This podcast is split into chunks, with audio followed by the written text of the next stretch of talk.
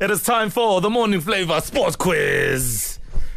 You gotta be brave, and you've actually gotta be switched on to make it to the following day. We have our champ Tebucho from Centurion. Who is this guy, Owen? He's 39 years of age. He's no youngster. He is a veteran of sport. He play, He's a Manchester United fan. Oh, sorry to gosh. hear that. Kaiser Yeah. Chiefs fan. Sorry to hear that, my man. He works at a bank in Santon. He's passionate for reading, for fishing, for adrenaline stuff. I don't know if fishing gets adrenaline. No, come on, come on. Just wait, wait, wait, wait, wait. Oh, it's someone's shoe. Oh, God. Wait, love wait, it. wait, wait. Oh, it's someone's weave. I love it. He's been inspired by my queen, Mama Winnie. He multiplied. Exactly. All right, Debza.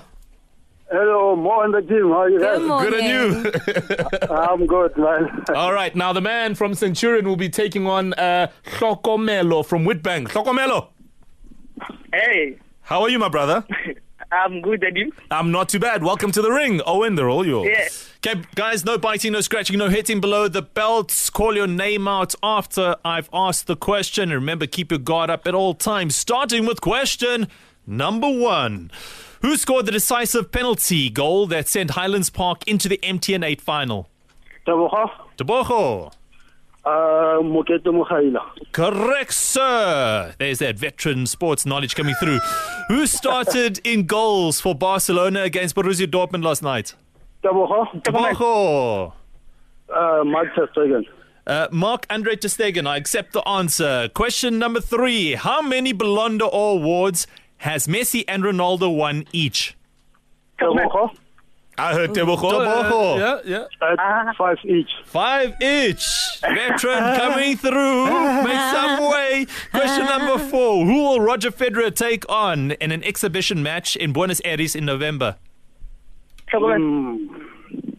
Uh, Yeah, Shokomelo. Shogamelo? Uh, r- r- mm, uh, Rafael Nadal. No, that's incorrect. Here's your chance, Tebogo.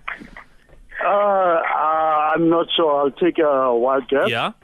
Mm. Uh, Marcos Bagdaitis. No, it is Juan Martin Del Potro. Ah, Question number five. What is the number on the player's jersey right at the back of the rugby scrum? Chocolate. Tabo, I, I heard Shokomelo. Loco? Thirty. 13. no, you're wrong. Here's your chance, Debo. uh, Tab- Tabo is the eighth man. Number Eight eight. man is right, and the score is 4 Well done, Hey, Shokomelo. Uh, guys, guys. Because Shogamelasi. today they were different kinds. I'm going Shokomelo. someone. Yeah, stop, stop literally shaking. We, we could hear you shaking all the way. It was so bad, even Owen called you Shoko. Marathon is Oh, man. Listen, uh, Shokomelo, you're a great sport. Thank you so much for taking part there. Okay, thank you. And hard luck, man. Uh, Hey, Debza.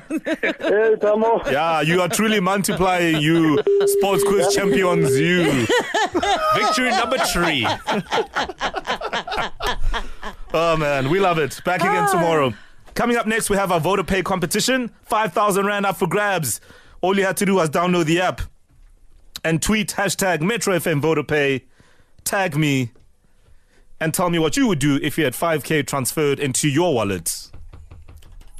Hashtag the morning flavor. It's the delicious, in talent burrito with yours.